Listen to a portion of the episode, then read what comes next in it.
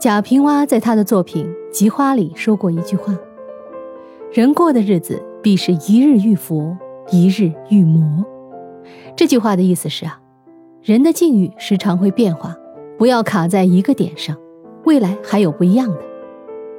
这句话也可以这么理解啊，别人对你的态度，或者你遭遇的环境，可能是今天像佛，明天又像魔，这都不是你能左右的。极度的快乐总是伴随着极度的痛苦，所以蔡康永在节目中说，平静才是他想追求的。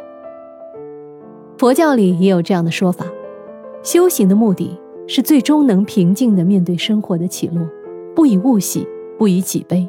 心理学也这样说，人的正常状态是平静，快乐和痛苦都是不长久的。想明白这一点，你就不会和自己较劲儿了。今天遇魔，明天又会遇佛，想得开也就那么一回事儿，想不开，什么都是事儿。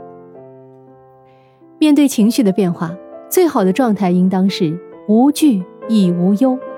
若是某一天足够幸运，遇到美好的人或事，自然会在内心暗暗高兴；若是某一天没有那么顺利，各种让人烦恼的事情接踵而至，心里只感到厌烦，那也无需逃避这种情绪。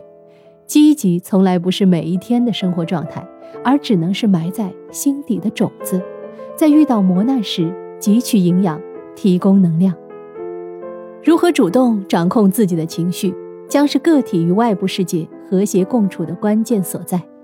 当真正掌控了自己的情绪后，佛与魔的转化也只在一念之间。